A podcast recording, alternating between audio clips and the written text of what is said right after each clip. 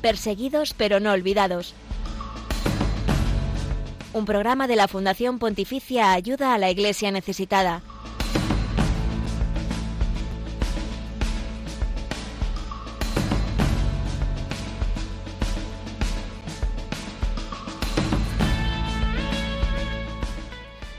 Indonesia es el país de mayoría musulmana más grande del mundo, pero no es un Estado islámico, y aunque la constitución de este país garantiza la libertad religiosa y el derecho de culto, preocupa en los últimos años el aumento de la intolerancia y del islamismo radical que se está extendiendo y está poniendo en peligro a las comunidades cristianas.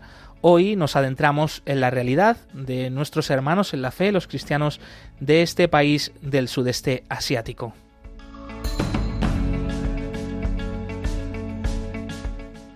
Buenos días, Glaisis Carbonel y feliz Navidad. Buenos días, José Villalón. Feliz Navidad para ti y para todos los oyentes de Radio María presente y perspectivas de la situación de la libertad religiosa en Indonesia, hoy en Perseguidos pero no olvidados. Además de esto, continuamos con la mirada en Siria, donde se vive una guerra olvidada por más de 11 años. Allí la Iglesia apuesta por el futuro y lo hace junto a los jóvenes. Simón y Sandy, a quienes escucharemos en unos minutos, han decidido quedarse, formar su familia allí y reconstruir su nación.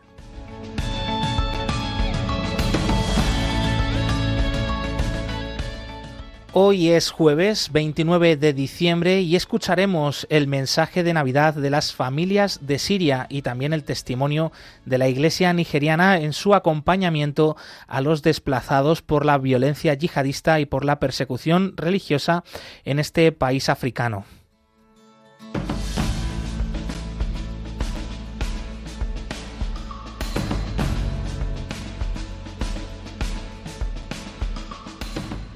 Y con la alegría que viene de Jesús, eh, que ha nacido de este niño que viene a ser nuestra salvación, os invitamos en este día a ser protagonistas de este espacio a través de los canales por los que nos podéis escribir, Glaisis. Estamos en todas las redes sociales. En Twitter nos puedes encontrar como Ayuda Igles Neses. También estamos en Facebook, en Instagram, en YouTube. Nos buscas ahí como Ayuda a la Iglesia Necesitada. Y en todas estas plataformas te mostramos contenidos exclusivos, imágenes, vídeos, noticias, testimonios de nuestros hermanos que sufren a causa de su fe. Nos podéis hacer llegar también vuestros mensajes al correo del programa Perseguidos pero no olvidados arroba radiomaria.es. Mensajes de esperanza, mensajes de apoyo a los cristianos perseguidos, vuestros comentarios, sugerencias, mensajes que, bueno, pues a lo mejor aquí en directo en el programa no podéis ah, participar, no podéis hacernos llegar, pero que a través del correo del, email estamos en contacto y nosotros lo compartimos en directo con toda la audiencia. Ya sabéis, perseguidos pero no olvidados arroba radiomaria.es. Saludamos a Javier Esquina que está en el control del sonido. Desde ahí nos acompaña. Feliz Navidad también para ti, amigo, en este 29 de diciembre, casi casi ya con las uvas en las manos, despidiendo este año 2022, pero una alegría compartirlo contigo, amigo, compartirlo con toda la audiencia de Radio María. Así que bienvenidos a los que ya estáis sintonizando esta radio, que es la radio de nuestra madre, que es nuestra querida casa Radio María.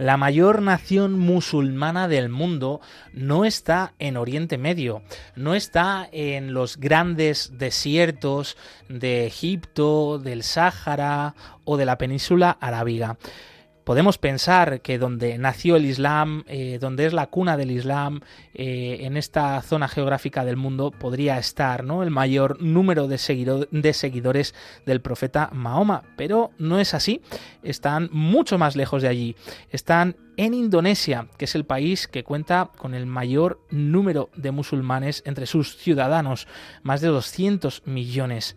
La coexistencia de diferentes grupos religiosos en Indonesia ha venido siendo también en gran medida pacífica, con muchos musulmanes pertenecientes a corrientes suníes moderadas. No obstante, según el informe sobre libertad religiosa en el mundo de ayuda a la Iglesia necesitada, estas corrientes islamistas conservadoras y en parte también violentas, extremistas, están creciendo también en los últimos tiempos en Indonesia. El director de ayuda a la Iglesia necesitada en España, Javier Menéndez Ross, ha viajado recientemente a este país y nos cuenta de primera mano lo que allí sucede y está con nosotros en Perseguidos pero no olvidados. Bienvenido Javier, buenos días. Gracias, buenos días a todos. Hace ya unos meses de tu viaje, de tu visita a distintas comunidades católicas en Indonesia, pero después de este tiempo y tras tu visita, eh, recién llegado a España, si haces un poquito de, de memoria, ¿qué es lo que más se te quedó grabado en el corazón?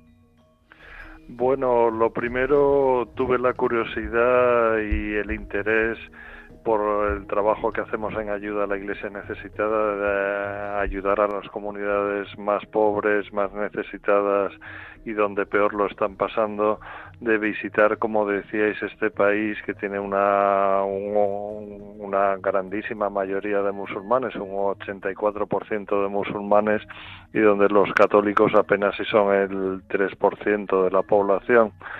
Lo curioso es que, bueno, no hemos estado tanto en la isla de Java, que es donde más musulmanes hay y donde se han registrado algunos ataques violentos en el año 2018 y el año 2021, sino que hemos estado en varias islas que donde o bien eh, curiosamente los católicos son mayoría y si no son mayoría son comunidades importantes donde la mayoría son protestantes por restos del colonialismo holandés. Javier, ¿qué, ¿qué, islas o qué regiones de este país has visitado? Recordamos que Indonesia está formada por más de 17.500 islas y tiene una superficie cuatro veces mayor que la de España. En todo ese territorio, ¿a qué sitios fuiste específicamente? Eh, sí, en el tiempo que estuve, apenas 10 días, visitamos tres islas, la isla de Flores, la isla de Sumba y, Timor Occidental. Esas son las islas que nos dieron tiempo porque realmente si quieres visitar las comunidades que viven en el interior, no en la costa, pues eh, hay que dedicar un mínimo de dos o tres días por, por cada una de estas islas. ¿Y qué te encontraste allí de particular? Eh, como nos comentas, a diferencia a lo mejor de, la situación de la isla de Java, mm, donde se concentra también la mayor parte de la población de Indonesia, la zona más desarrollada. Eh, sin embargo, estas otras islas que se encuentran más hacia el oeste de Indonesia, eh, ¿qué particularidad en general tienen? Para mí algo que me llamó muchísimo la atención es el sentido de comunidad que tienen o sea, bien los pueblos, bien las parroquias o, todas las aldeas que son súper humildes, pues concentran eh, toda la vida de las familias, de las personas y todos se sienten comunidad. Entonces viven la fe más allá de la reunión de la misa dominical, viven la fe conjuntamente cada día, viven en comunidad, juegan, se divierten, bailan, son comunidades muy alegres, eso es una cosa preciosa, como te reciben bailando, cantando, con una alegría impresionante que se ve pese a la grandísima pobreza en la que viven muchos de ellos. Eso me impresionó mucho. Y ahora que hablas de esa alegría de los bailes de los catos, también me recuerda a África, ¿no? Donde muchas veces también habéis viajado tú, Josué, y también nos cuentan que es característico de la iglesia africana, pues esa, esa alegría, esa festividad para celebrar la, la, Eucaristía. Ojalá se nos pegue un poquito también de, de todo eso. Ojalá, ojalá. Yo creo que más allá de la cultura de los países que ciertamente lo tienen más y son más desenfadados, mm. más fáciles a bailar y a cantar en muchos sitios, pero también el cristianismo debería estar empapado de alegría y de esa vida que nos da la fe y sabernos amados por Cristo. Así es. Eh, Javier, eh, hemos dicho antes que Indonesia es el país con mayor número de musulmanes del mundo, así que queremos preguntarte, ¿cómo es la relación entre cristianos y musulmanes allí? Pues esta es una de las preguntas que hicimos a los obispos, a los sacerdotes, a distintas personas con las que nos entrevistamos. Y en general, por lo menos en las islas en las que estuvimos, nos sorprendió porque, como os decía, eran islas de mayoría cristiana, bien protestante o bien católica, y donde los musulmanes eh, se tenía una relación de vecindad, de amistad, de relación absolutamente normal y esto nos insistieron mucho que al menos en estas islas tenían amigos eh, musulmanes. A mí, por ejemplo, me llamó la atención en la celebración que nos invitaron de las bodas de plata de un sacerdote católico eh, con una misa, un aperitivo después, etcétera, había más de cinco o seis familias musulmanas que participaron de una misa larguísima y todos perfectamente integrados e identificados con la alegría del sacerdote. Entonces esto nos hace ver pues un poco lo que nos decían, que tienen una relación súper normal. Los musulmanes radicales que están financiados por Arabia Saudí. Es verdad que están llegando algunas partes de, sobre todo a la isla de Java, y es donde, donde están creando más problemas. Pero en estas islas pequeñas, por ahora, eh, la relación es muy buena y, ojalá hubiera muchos países del mundo donde se pudiera convivir con esta naturalidad que se que vimos allí. Mm. Y Javier, no sé si viviste junto con estos cristianos de Indonesia, eh, bueno, pues algún momento de especial devoción, de, de también particular vivencia de la fe que les diferencia del resto de cristianos, pues por ejemplo aquí en España, no sé si tienen algún rasgo característico, has hablado de la alegría, de los cantos, de los bailes, eh, pero no sé si os encontrasteis pues con algún santuario, con algún lugar de, vivencia de la fe que, te llamase la atención. Pudimos, eh, pudimos ver distintas comunidades, pudimos ver seminarios menores, seminarios mayores, pudimos visitar a monjas de vida activa y me llamaron mucho la atención una comunidad de monjas de clausura eh, con una vivencia preciosa de la fe, donde invitaban también, tenían una casa de retiros y donde invitaban a la gente a hacer ejercicios espirituales, a tener momentos de intimidad con Dios. Y estas monjas pues viviendo de una forma increíblemente humilde y vendiendo productos como también se hace en España, productos para el consumo de alimentación pues vivían la fe de una manera preciosa, con una alegría, nos recibieron y me, de estas de estas visitas a conventos de clausura que te impactan por la naturalidad, por la fe, por la fortaleza y realmente es tan bonito ver cómo se sostiene a la Iglesia Católica en su conjunto con estas religiosas que en la intimidad con Dios rezan y rezan y rezan y su oficio es rezar por todos nosotros. En medio de, esta alegría, Javier, tú también mencionabas que hay mucha pobreza allí en Indonesia. ¿Qué necesidades o cuáles son las necesidades más importantes que tiene la Iglesia allí? Bueno, la Iglesia, como todas las comunidades, se ha visto muy afectada por por la guerra de Ucrania, porque les llega muchísimo menos cereal, mucho menos grano y esto afecta de forma importante a los más pobres, ¿no? Eh, la Iglesia en sí, pues muchas veces vive vive la fe en templos en malísimas condiciones o necesita nuevos templos, nuevos sitios donde reunirse necesita casas para los sacerdotes, para los seminaristas, necesita muchísimos arreglos. Hay unas comunidades de vida cristiana, pequeñas comunidades de vida cristiana, como existen en la India, formadas por laicos, que necesitan también formación y todo este tipo de proyectos son los que ayuda a la iglesia necesitada parte de ellos está ayudando porque son importantísimos. Y Javier, ¿qué testimonio de fe, eh, pues en una persona en concreto, eh, quizá te, tocó más el corazón que, puedas compartir con nosotros? Eh, ¿Algún testimonio de conversión a lo mejor al cristianismo o, también de discriminación o de fe fuerte en Jesús o devoción a la Virgen María? ¿Algo que tengas en el recuerdo? de conversión no tuvimos la oportunidad de tener ningún testimonio en el tiempo que estuvimos pero quisiera destacar eh, allí en las distintas islas que estuvimos tuvimos la suerte de estar con distintas comunidades, con salesianos, con carmelitas, con del Verbo Divino, con jesuitas, etcétera. Pero estuvimos con una comunidad de franciscanos que la verdad es que fue impresionante, nos recibieron bailando, eh, vivimos la fe, vivimos su vida de comunidad, cómo están abiertos a, a la iglesia, los laicos, cómo tienen charlas de preparación a los formadores, a los catequistas.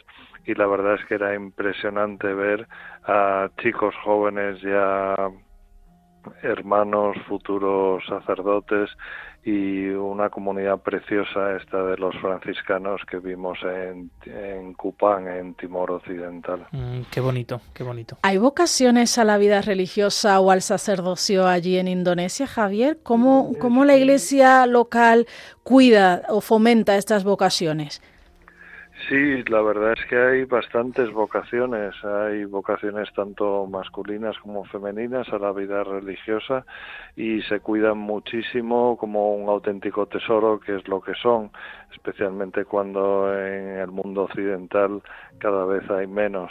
Pues sí, nosotros pudimos ver seminarios menores, pudimos ver a distintas órdenes religiosas, como he dicho, y la verdad es que una auténtica maravilla. Y antes de terminar, Javier, eh, ¿qué te decían a ti los cristianos de Indonesia cuando te recibían, no? Nos contabas en sus parroquias, en sus seminarios, en los conventos. ¿Qué crees que bueno sería bueno ahora trasladar a, toda la audiencia de Radio María? ¿Qué crees que nos qué querrían decir ellos hoy a todos los oyentes de Radio María y a nosotros? Pues mm, te voy a contestar con una experiencia preciosa que tuvimos. Eh, en una de las islas tuvimos que ir hacia el interior después de ir en coche por caminos espantosos, llenos de piedras, de baches, en más de tres horas de viaje en coche en condiciones muy difíciles. Llegábamos tarde a una comunidad mm, pues muy alejada de todo, muy en el interior de una de las islas. Y nuestra sorpresa fue que llevaban ya bastante tiempo esperándonos. Más de 100 niños, todos puestos a ambos lados de la carretera, eh, esperándonos con guirnaldas, con flores, eh, cantando, aplaudiéndonos. Fue una sensación preciosa y eh, eh, muy emocionante y que yo la tomé como un gracias no a nosotros en particular sino un gracias a tantísimos benefactores de ayuda a la iglesia necesitada a tantísimas personas que se unen en oración por nuestros cristianos necesitados y perseguidos y gracias a todo el que vive la fe como hermanos en la Iglesia Católica.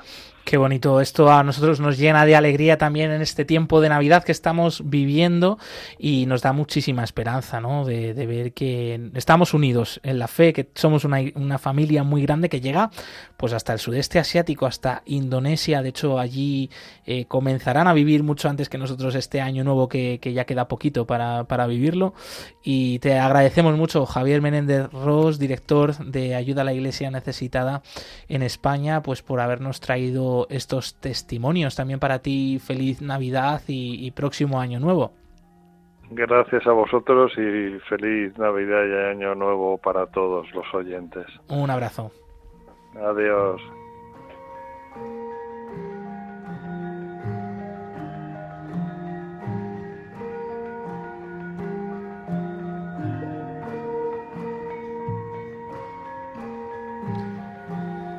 En estos últimos años han sido varios los incidentes y acontecimientos que han vulnerado el derecho a la libertad religiosa en Indonesia, en este país enorme de más de 17.500 islas.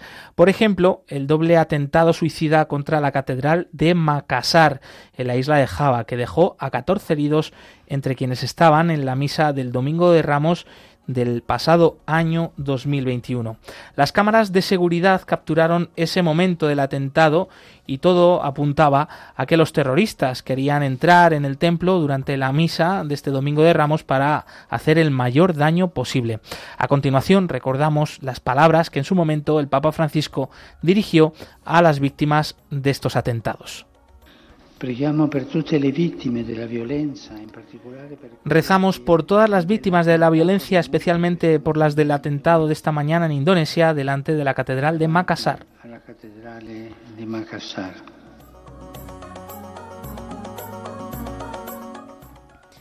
En 2018, Indonesia volvió a sufrir otros atentados contra las iglesias de Subraya la segunda ciudad más grande de ese país. Fueron atacadas por una familia de terroristas suicidas. El atentado acabó con la vida de 13 personas e hirió a varias decenas. Hasta ese escenario llegó Benedict Rogers, responsable en Asia de la Christian Solidarity Worldwide, una organización especializada en libertad religiosa. Benedict explica que le conmovió la reacción de los cristianos ante estos atentados, como por ejemplo el perdón de una madre a los asesinos de su hijo. Ella dijo públicamente, uh, perdono a los terroristas. Nuestra Madre, la Virgen bendita, perdió a su propio Hijo, nuestro Señor Jesucristo. Y por eso debo también perdonar a quienes se llevaron a mis hijos. Pero la situación no es fácil. A Benedict Rogers le preocupa que el presidente de Indonesia haya propuesto como vicepresidente a Maruf Amin, un clérigo islámico hostil con las minorías religiosas.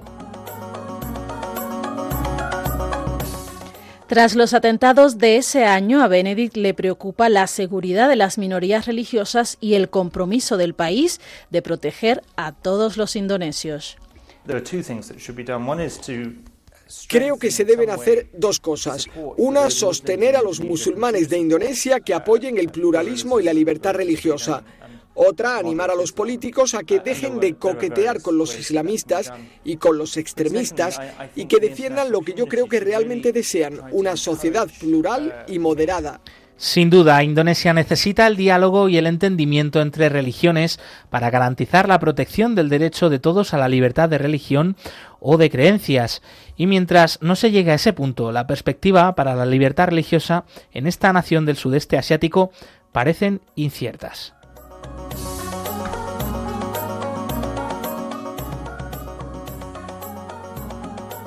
Hacemos ahora una pausa musical y escuchamos el siguiente tema que se titula Yadikan Atiku Istana Cintamu. En idioma indonesio se traduce como Haz de mi corazón tu palacio de amor. Es una canción católica de alabanza a Jesús en la que se ensalza el inmenso amor que Dios nos tiene, que Jesús ha dado la vida por nosotros, que Él es misericordioso, siempre nos vuelve a acoger. Es un bonito ejemplo de cómo cantan y alaban al Señor nuestros hermanos en la fe en Indonesia. El cristianismo es la religión más perseguida en el mundo.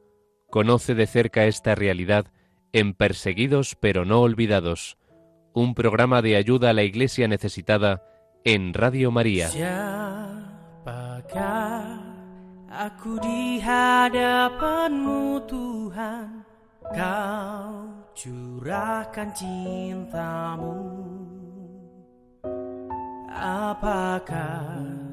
Artiku bagimu.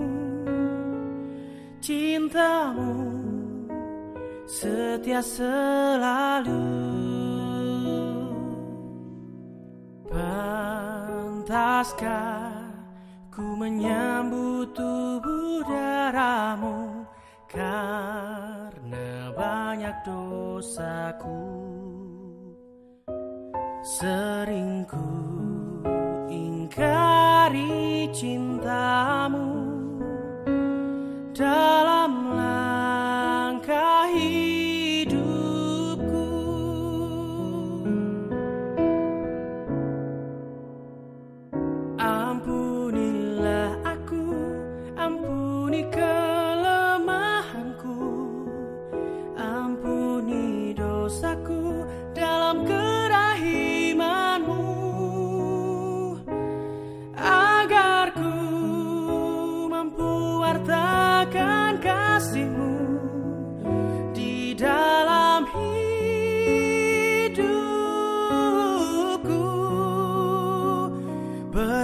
bersihkan hatiku dengan sucinya cintamu.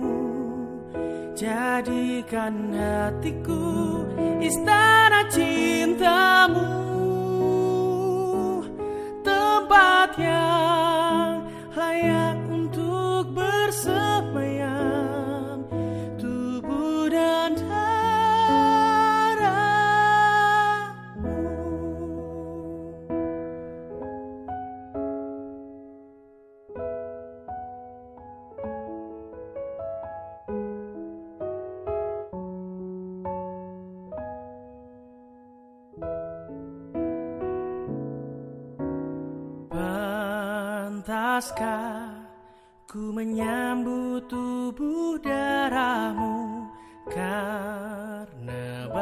dosaku.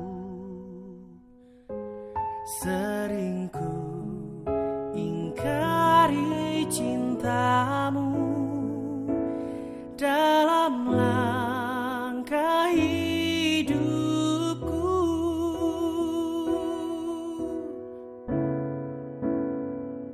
Ampunilah aku, ampuni kelemahanku,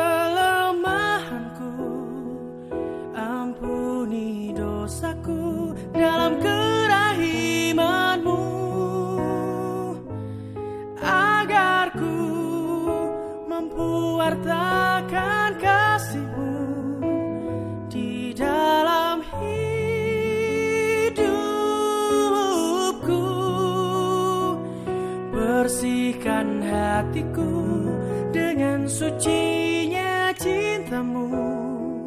Jadikan hatiku istana cintamu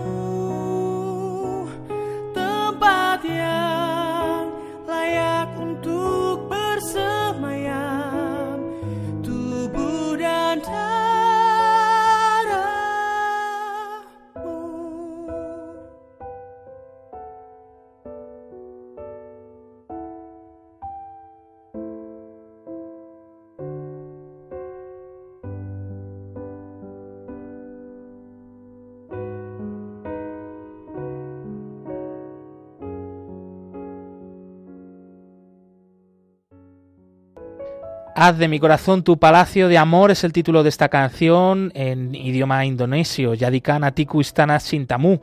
Es un ejemplo de cómo nuestros hermanos en la fe, los católicos de este país del sudeste asiático, este país insular, eh, alaban al Señor, alaban a Jesús, ¿no? Por el inmenso amor que nos tiene a cada uno de nosotros. Un Dios que se ha hecho cercano nuestro, que, que se ha hecho un niño, que ha nacido, que eh, bueno, pues es el gran acontecimiento ¿no? que ha cambiado la historia, esta Navidad que seguimos celebrando en estos días.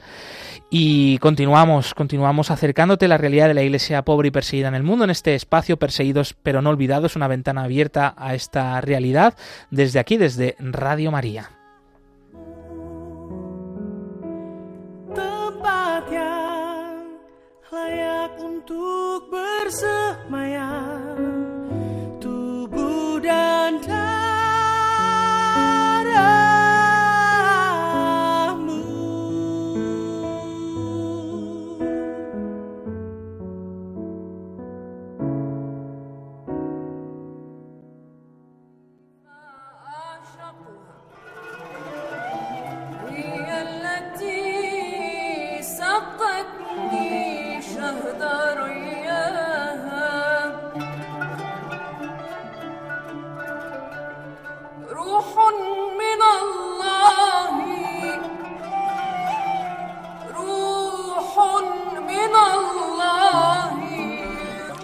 Si acabas de sintonizar Radio María, estás escuchando Perseguidos pero no olvidados, un programa de ayuda a la iglesia necesitada que desde aquí quiere desearte feliz Navidad, un tiempo que ahora ayuda a la iglesia necesitada dedica su campaña a Siria, un país que lleva más de 11 años en guerra. Sin embargo, la situación allí va mucho más allá de la emergencia. Una de las consecuencias del conflicto es el éxodo a Europa de miles de familias y el drástico envejecimiento de la población cristiana. Apoyar a los recién casados es una forma de asegurar que haya un mañana para este país y para su Iglesia. Con este propósito, la Iglesia de Siria les ofrece un sostén económico a más de 150 de estas parejas, de estos nuevos matrimonios que viven en la ciudad de Alepo. Es una manera de animar a los recién casados a dar el paso decisivo, proporcionándoles un subsidio que les ayude a empezar su nueva vida como una familia. Simón y Sandy son ejemplo del impulso que supone este programa para quedarse y dar a luz una nueva Siria. Mi nombre es Simón. Soy dueño de una tienda de internet y amo a Sandy. Mi nombre es Sandy, soy farmacéutica y yo también amo a Simón. No esperaba que durante la guerra, con todo el horror y la miseria, conocería a Sandy y empezaría una familia con ella.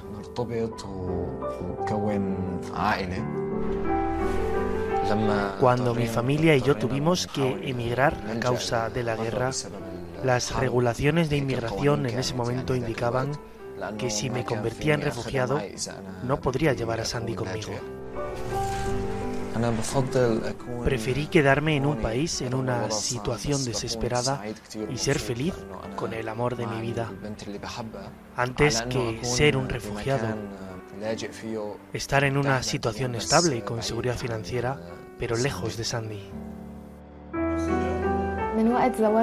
Desde que me casé tenemos el hábito de rezar juntos cada mañana y noche y asistimos a misa todos los domingos y hemos experimentado la presencia de Dios a través del apoyo de ACN, que fue una gran sorpresa.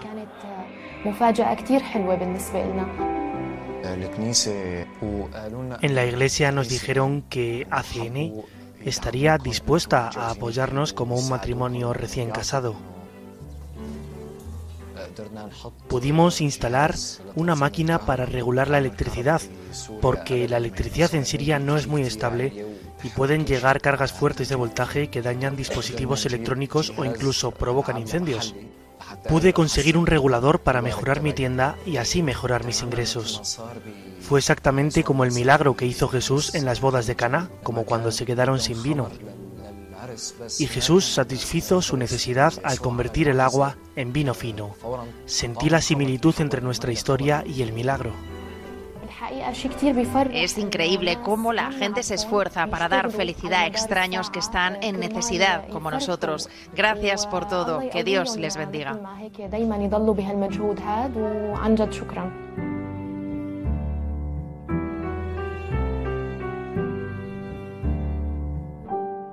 En este tiempo de Navidad, Radio María está viviendo una campaña especial de donativos. Esta casa que acoge a todos, también al testimonio de los cristianos pobres y perseguidos en el mundo, no podría llevar a cabo esta labor y alcanzar tantos corazones, tantas personas, llegar a tantas casas, si no es gracias al apoyo de todos vosotros. Así que os invitamos a escuchar con atención el siguiente mensaje.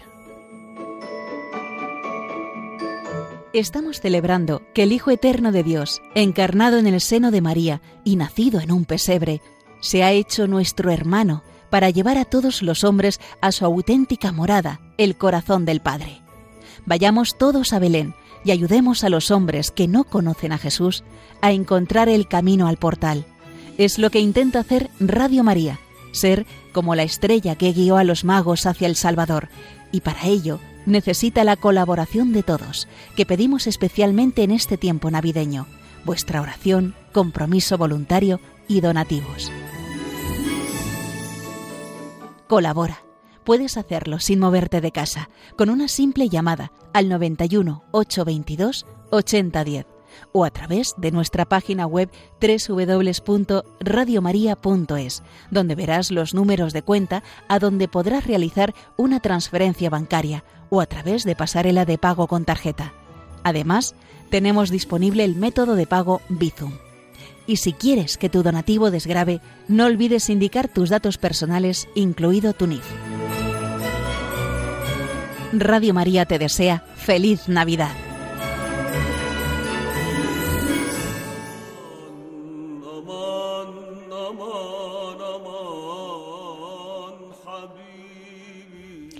¿Cómo celebramos estos días de Navidad? Bueno, seguramente reunidos en familia, con amigos, paseando y con muchos regalos, ¿verdad? Pues quizás hemos pasado por alto algo muy importante, el dar gracias. Sí, la Navidad es un tiempo en el que podemos agradecer ese sí de la Virgen María al plan de Dios de hacerla la Madre de Jesús, agradecer la entrega de Él por nosotros en la cruz. Demos gracias también por nuestras familias, por nuestros amigos, por cada día vivido desde el más bueno hasta el más difícil, porque así lo hacen las familias de Siria. A pesar de vivir en un contexto marcado por una guerra de más de 11 años, ellos nos envían un mensaje potente de agradecimiento y nos desean feliz Navidad.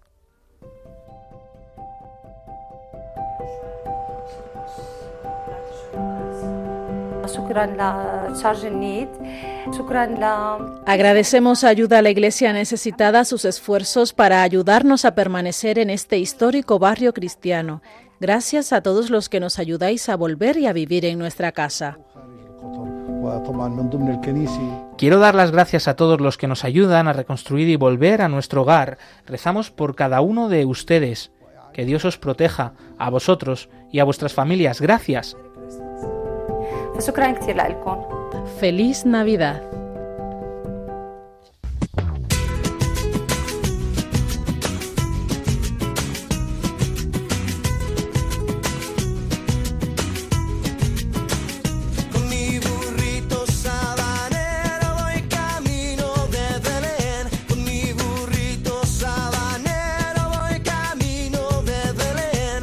La religión con más seguidores en el mundo es también la más perseguida. Descubre la realidad de los cristianos perseguidos y necesitados en Perseguidos pero no olvidados, un programa de ayuda a la Iglesia necesitada en Radio María.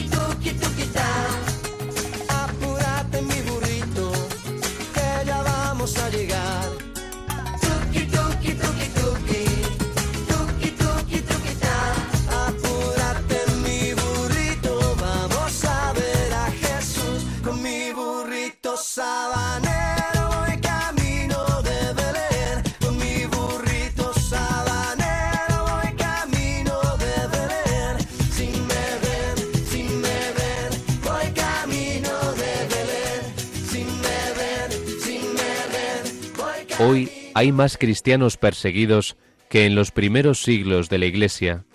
Nadie habla de ellos. Nosotros sí. Perseguidos pero no olvidados. Un programa de ayuda a la Iglesia necesitada en Radio María.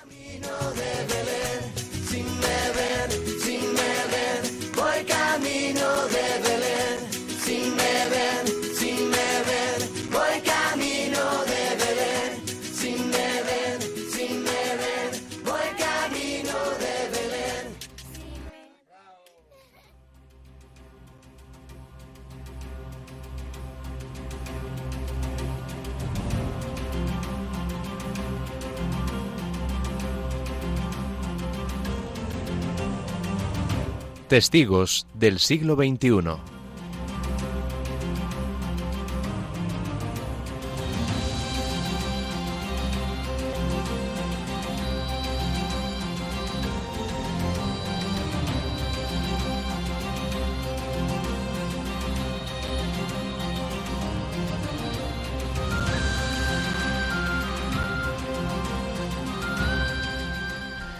Yanada Marcus, de 22 años, y su familia lograron en dos ocasiones escapar ilesas de los ataques de los terroristas de Boko Haram en Nigeria.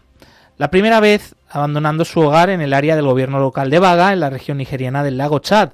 La segunda, volviendo a huir de su nuevo hogar ubicado en Askira Uba, en el sur del estado de Borno, donde su casa fue incendiada y varios familiares fueron asesinados por estos islamistas. Así llegaron hasta la ciudad de Maiduguri, pero lo peor todavía estaba por llegar. En declaraciones hoy, ayuda a la iglesia necesitada, Yanada Marcus describe cómo Boko Haram casi destruye su vida. Ella hoy puede contar su historia gracias al apoyo que recibe del centro de trauma de la diócesis de Maiduguri, construido con el apoyo de ayuda a la iglesia necesitada. El 20 de octubre de 2018 estábamos en la granja que había conseguido mi padre cerca de Maiduguri. Trabajábamos alegremente y entonábamos himnos católicos cuando de repente nos vimos rodeados por Boko Haram. Al verlos, mil pensamientos atravesaron mi mente. ¿Salgo corriendo? ¿Y si lo hago, qué pasará con mis padres? ¿Y si nos atrapan incluso antes de empezar a correr? ¿Debo gritar y pedir socorro? ¿Vendrá alguien a rescatarnos? Decidí mantener la calma y dejar que Dios obrara un milagro. Sin embargo, lo que nos hicieron fue inimaginable. Apuntaron a mi padre con un machete y le dijeron que nos dejarían en libertad si tenía sexo conmigo. No pude contener las lágrimas. Temblaba, pero era incapaz de hacer nada. Mi madre no podía pronunciar palabra debido al estado de shock en que se encontraba. Con un machete apuntándole a la frente, mi padre nos miró a mi madre y a mí, pero yo evité devolverle la mirada porque me daba vergüenza verle a la cara, me daba vergüenza lo que los hombres de Boko Haram habían sugerido. Aquello era una abominación. Mi padre inclinó la cabeza en señal de sumisión para que lo mataran y respondió No puedo acostarme con alguien de mi propia sangre, con mi propia hija. Antes prefiero morir que cometer esta abominación. Entonces, en ese momento, uno de los hombres sacó un machete y le cortó la cabeza al padre de Yanada, justo delante de ella y del resto de su familia. El dolor que sentí en ese momento era insoportable. Todo el suelo estaba lleno de sangre de mi padre. ¿Os imagináis la tortura, el dolor que experimenté en ese momento? Le supliqué a Dios que me quitara la vida. De hecho, ya era un cadáver viviente, pero Dios hizo oídos sordos. Entonces me armé de un valor extraordinario y rápidamente, con la cinta que tenía en la cabeza, vendé la cabeza de mi padre para que la sangre no continuara saliendo a borbotones.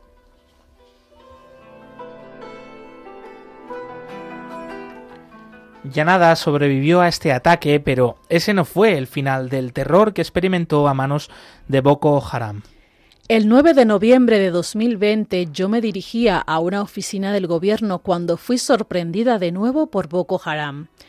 Esa vez me capturaron y me llevaron al monte. Durante seis días me torturaron gravemente, emocional, física y mentalmente. Sufrí tal cantidad de experiencias terribles y perversas, algo inenarrable, que esos seis días parecieron seis años. El 15 de noviembre de 2020 me dejaron en libertad. Regresé y pasé unos días con mi madre que luego me llevó al centro de trauma gestionado por la diócesis de Maiduguri. Tras varias sesiones de asesoramiento, Yanada fue trasladada a un hospital donde recibiría tratamiento por si había contraído alguna enfermedad. Después se sometió a seis meses de terapia, oración y orientación. Ahora estoy recuperada, pero al principio me resultaba casi imposible dejar atrás mi pasado. Sin embargo, después de esos meses en el centro de trauma que apoya ayuda a la iglesia necesitada, logré dejarlo todo atrás. Tras mi proceso de curación me matriculé en la universidad. Ahora soy muy feliz. Voy a darlo todo para terminar mi carrera y convertirme en alguien importante para la sociedad.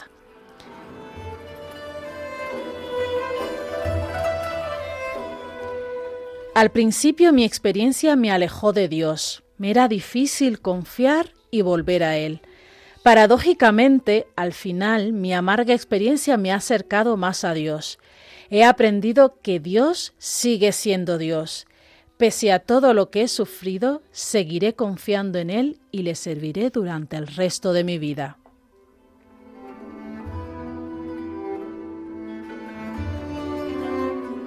Es difícil perdonar y olvidar, y visto todo lo que me ha hecho Boko Haram, casi ni yo misma me lo puedo creer.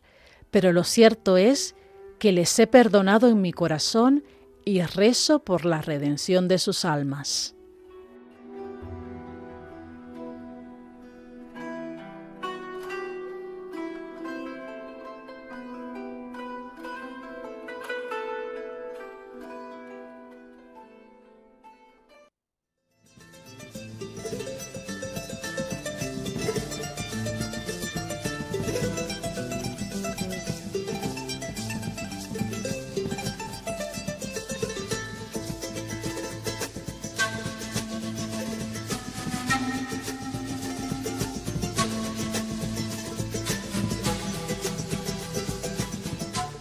Y de Nigeria viajamos a Bolivia. Estos días celebramos la Navidad, el nacimiento de Jesús. Son días especiales en los que muchas familias se reúnen en torno a la mesa, mientras otros, pues desgraciadamente, no tienen familia o tampoco tienen que comer. Para ellos, para los más necesitados, la Iglesia siempre, siempre tiene las puertas abiertas. Ayuda a la Iglesia necesitada apoya esa labor en lugares como la ciudad de Oruro, en Bolivia. La olla del pobre, así se llama, como se conoce, a una iniciativa que ofrece entre 150 y 200 comidas todos los días, de lunes a viernes, a personas de escasos recursos o que directamente viven en la calle. Es atendido esta olla del pobre por las misioneras cruzadas de la Iglesia, a quienes ayuda nuestra Fundación Pontificia.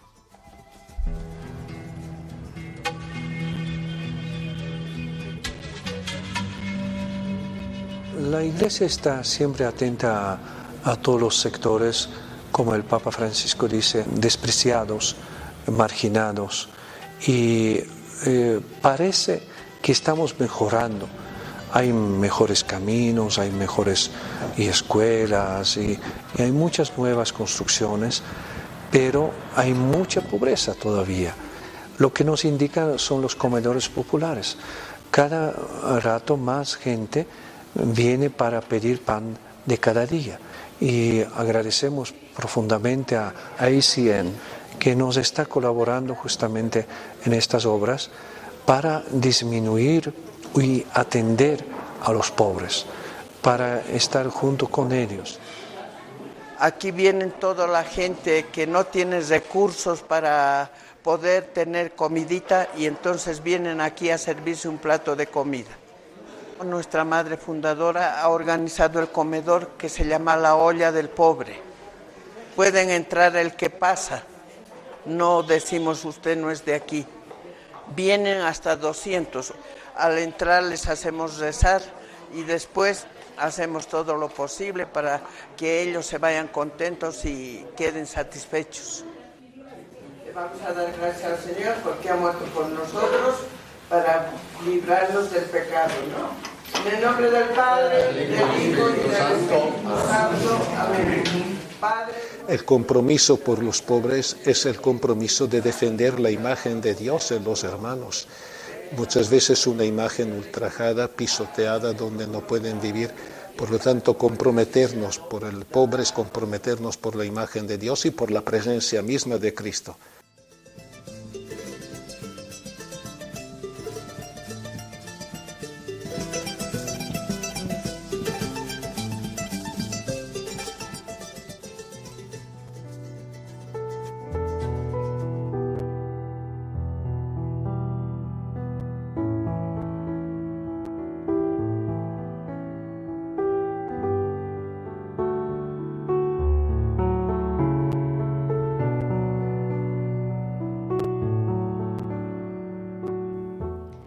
Oración por los cristianos perseguidos. Dios nuestro, que en tu misteriosa providencia has querido asociar tu iglesia a los sufrimientos de tu Hijo.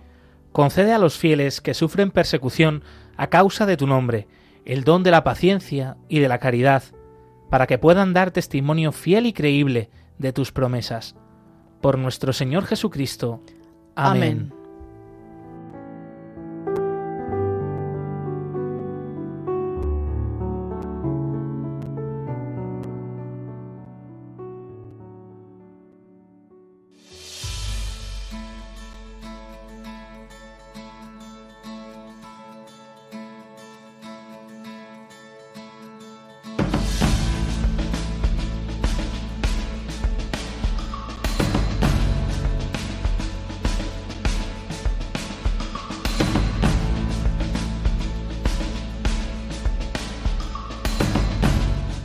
Despedimos el programa de hoy, casi casi también despedimos el año con todos los oyentes de Radio María, porque hoy ha sido nuestro último programa de 2022 de la mano de los cristianos pobres y perseguidos en el mundo. Te recordamos que hemos estado en Indonesia con Javier Menéndez Ross, director de Ayuda a la Iglesia Necesitada en España, que ha visitado recientemente este país del sudeste asiático, que también hemos estado cerca de los cristianos en Siria, en Nigeria, en Bolivia, con testimonios de primera persona con rostros, con nombres y apellidos para acercarte el testimonio sobre todo de fe fuerte, de esperanza de estos hermanos nuestros.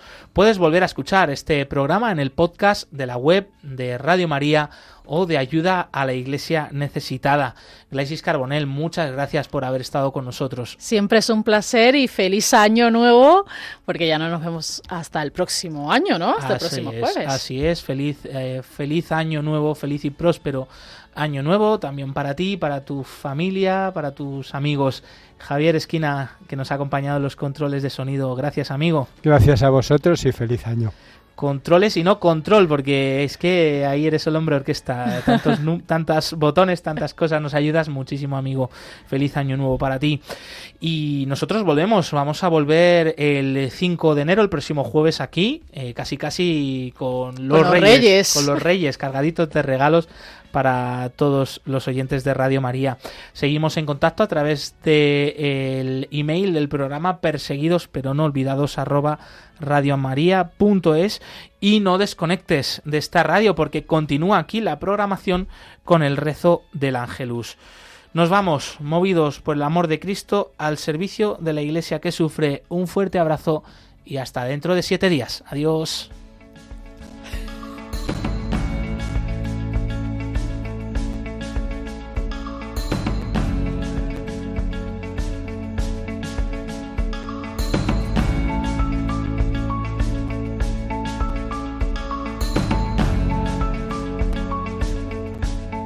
Concluye en Radio María, Perseguidos pero no olvidados, un programa de la Fundación Pontificia Ayuda a la Iglesia Necesitada